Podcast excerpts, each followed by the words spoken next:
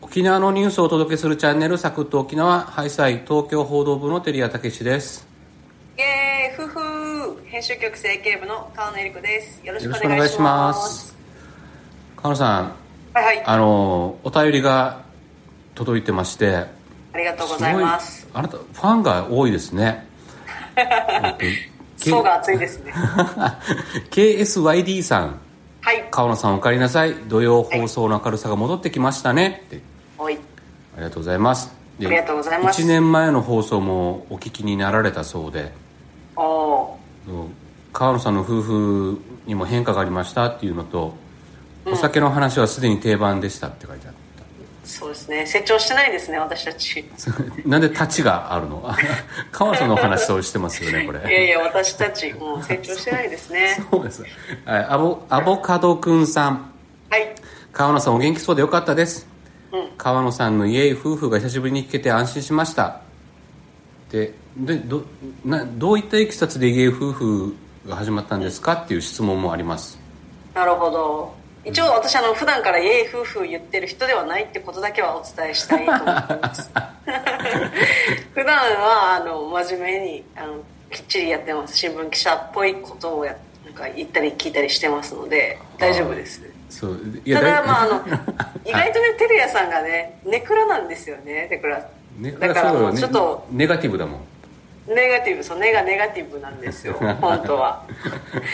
だからそこをちょっとなんかこう盛り立てようかなと思ってこうやじやじっていうのお囃子ではやなんて言ってんの林やだじでかな、まあ、出囃子的な そうそうそうそうやノリノリでやねってこうやろうと思ノってリをそうそうちょっとテンション上げていこうかなと思ってそういうので始まりました、そしたら意外と定番化しちゃってちょっと困ってはいるそうね河野さんだって、ね、結構いい年なのにまだやるのみたい なそうそうそう、感じちですょっとよね恥ずかしい時もあるはい首里田さん、えーはい河野さん元気な笑い声が聞けて安心しましたえー本当にありがとうございますなんか心配されててすごいねそうなんで大したことなかったのにね大したことはなかったんですけどね、まあありがたいですねそっみんかな一回出なかっただけやっぱ寂しかったんだ皆さん嬉しい へえす嬉しいなんかこのしみじみと しみじみ嬉しいこんなに人に心配されたりなんか待望みたいな戻ってきてくれて嬉しいみたいな声がなんかうちの社内からはないから、ま、マジで嬉しボイシー以外ではないん い ないないから超嬉しいよかったね大切にしてくださいはいはい、えーではあの今日はどんなニュースにしましょうかはい、今日はですね国際クルーズ船の受け入れがいよいよ日本で本格的に始まるということなので、まあ、その今から沖縄でもねそういう動きが始まるんですけれどもその現状と課題をちょっと深掘りしていきたいと思います。はいよろしくお願いしますはい、まずは沖縄タイムスの記事を紹介します斎藤国土交通省は記者会見で国際クルーズ船の受け入れを再開させると表明しましたクルーズ船ダイヤモンド・プリンセスで発生した新型コロナウイルス集団感染で2020年3月以降停止していましたが業界団体が感染拡大予防の指針を策定し公表しました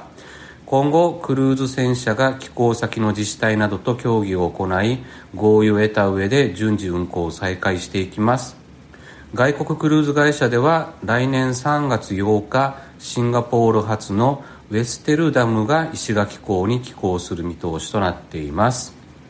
はい、はい、これはね東京報道部のねあの唐健太郎君僕の同僚が、えー、と記者会見こ国交省の記者会見に行って書いて記事を書きました私の同期あそうなんですかうん同おおなんか明暗が分かれてるような期何の名案ですかそうですねどっちが案なんだろうみたいなありますけどテレ屋さんの下についた功罪かもしれないですはい、そもそもねあの日本国の話を沖縄タイムス一地方紙が取材すること自体が珍しいではあるんですけれども、はいはいうんなんで沖縄タイムスが取材してるんでしょうね そうでしょうねなんででしょうねだからあなたがあなたが答える番でしょであのですね、ん沖縄あ、まあ、新型コロナ感染拡大前なんですけれども2019年、はいはいうん歴年で見た時に沖縄県内のですねクルーズ船の寄港数あクルーズ船が来るか数っていうのはですね、うん581回と、うんまあ、10年連続でも過去最多を更新という状況が続いていて全国で見て、都道府県別で見ると4年連続でも日本一という状況だったんですよ。うんうんなので、まあ、沖縄はこのコロナ前はですね大体まあ130万人ぐらいの方がクルーズ船で旅行をししてきて寄港してくれていて、まあ、そのうち124万人ぐらいが国際クルーズ外国の方が、えークルーズ船で来るというような状況でしたあということはだって2019年にね観光客1000万人突破しましたんで,、はいはいでそのうちの300万人が外国人ってことですよね、お大体、はいでそのうちの約半数に満たないぐらいかが124万人がクルーズ船だったっていうことは、そうですそうです結構主力な分野に入ってくるっていうことですね、うん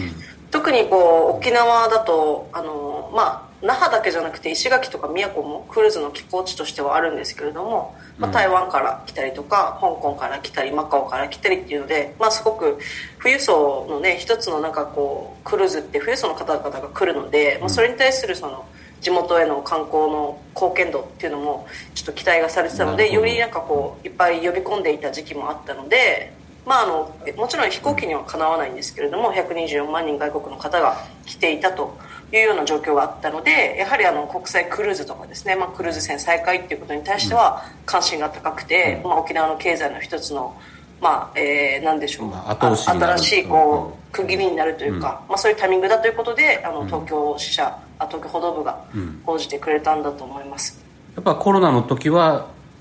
だって2020年からね3月から止まってたっていうことはずじゃあゼロになってたってことなんですかねそうですね、はい、日本全体でもうゼロになっていたと思うんであすけ国れども際クルーズ自体が国際うんクルーズに関してはですね,、うんなるほどですねというかこのダイヤモンド・プリンセスで、えーの中で感染した方あーが、まあ、沖縄に降りられて、でそこであの沖縄も感染が県内1人目があの見つかったということもあったので、うんうんなかなかそのなかなかこうクルーズを再開するっていうのはやはりいろんなハードルが大きかったと思うんですねただ、そうあでのすね今回、うん国がまずガイドラインを作ったということなので、まあ、それに基づいて、えー各地域の実情とかですねあの課題感とかあるのでそれに合わせて、まあ、今後順次各地域で、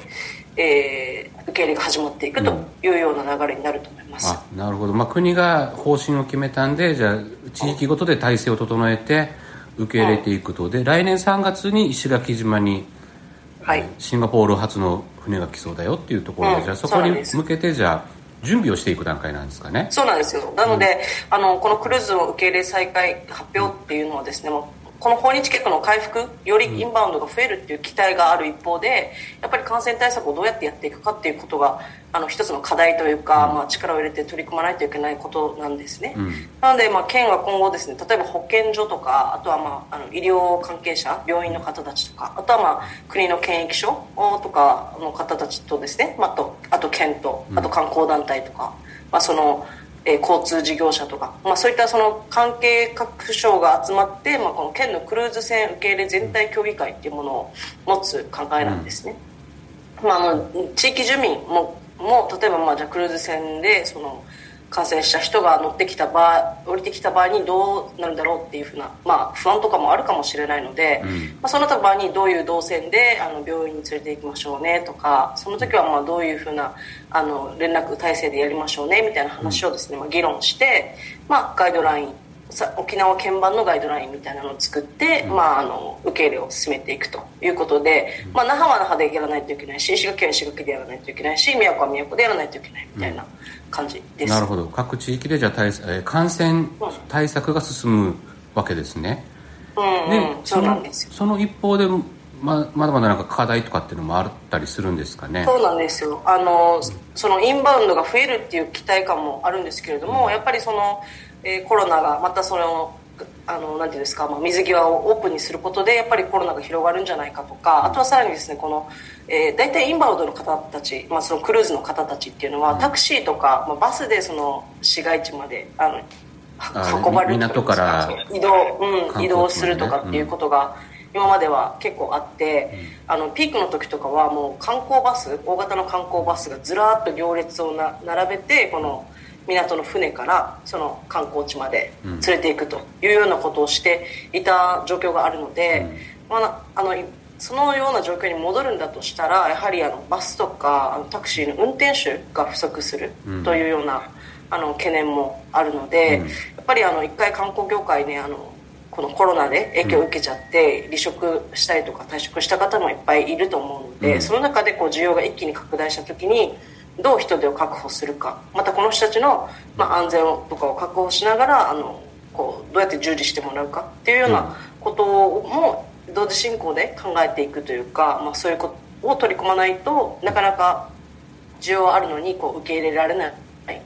そのなかなか沖縄がでその体制が整わないということになるとやはり沖縄が選ばれない他の地域にじゃあもうい行こうというふうになってしまう懸念もあるのでしっかりそういったこともまあ今から取り組む必要がありますね。わかりましたありがとうございますはい、はいエンディングですお疲れ様でしたお疲れ様でした。ハッシュタグ企画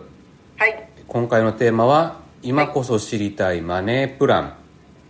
マネープランね。今なんかすごい円安とかね、結構まあ、物価高でね大変だか物価高とからでね、確かに知りたい。私も教えてほしい。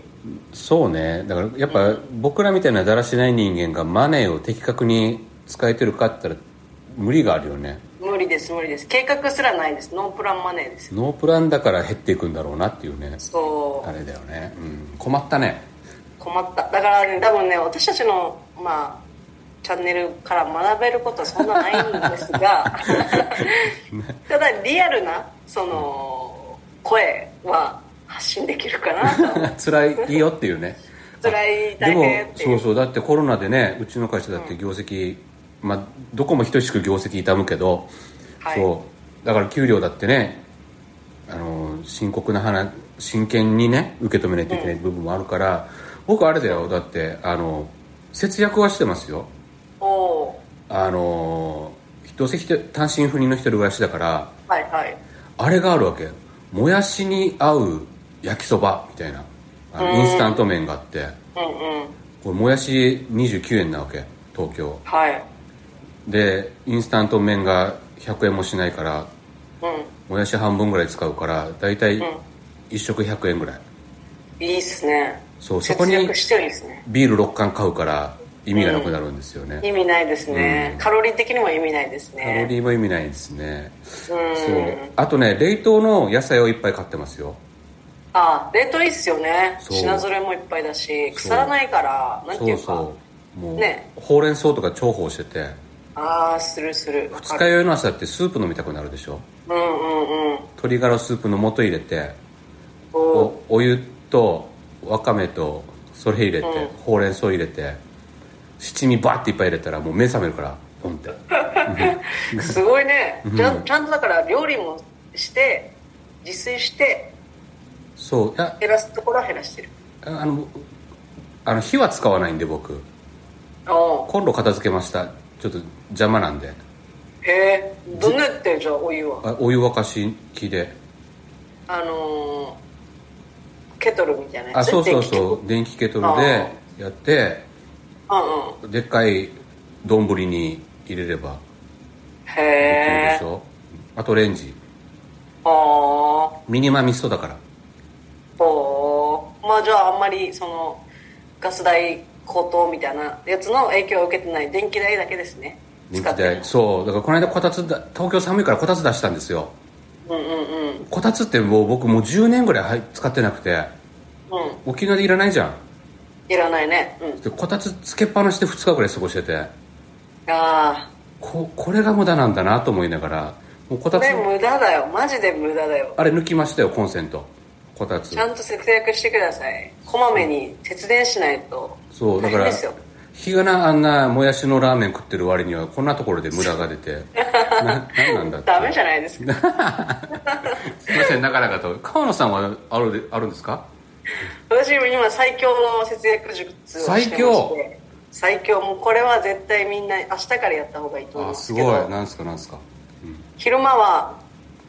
自分の会社の社長と か編集局長とかと昼ご飯食べておごってもらって、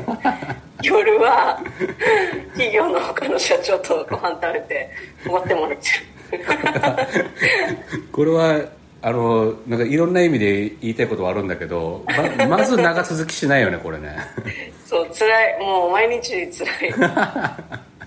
食べに行きましょうよっていうわけそうそうまあでも普通に外の人とはあの飲んだり食べたりしたいじゃないですかああこういう時期だからあの、まあ、情報交換で情ね報交換うんうそん情うそう報交換と懇親とってつうかおごってもらったらおごり返さなきゃ礼儀があるかそうらそうそう、んそうだからおごり返すためにまた誘って、うんまた外で食べるっていう、まあ、そそれが続くからね継続的に情報交換まあ、人とのつながりができるんだけどねそう社長におごってもらった後のお返しが辛いよね社長そういいしかもさなんかもう私たちじゃ無理じゃないですか同じ対等のもの返すのそう赤ちょうちんに行きたいんだけどな本当はねそうそう、だから多分なんかランチとかちょっといいそうそうそうアグー豚のとんかつとかうん行けばいいのかなうとうまい具合ですけにどねあと手土産持ってったりとかね、うんそういうはいそんな感じなのであの皆さんのマネープランをぜひ教えていただきたいですうんすいませんはい なんかすい ませんむしろ教えてくださいはいぜひお願いしますはい今週もお聞きくださりありがとうございましあたりがとうございましたぜひいいねやフォローコメントもよろしくお願いしますはいよろ来しくお週願いしもおま聞すきくださいありがとうございましたありがとうご一ざいました平二平デルタンまたちちみそうりを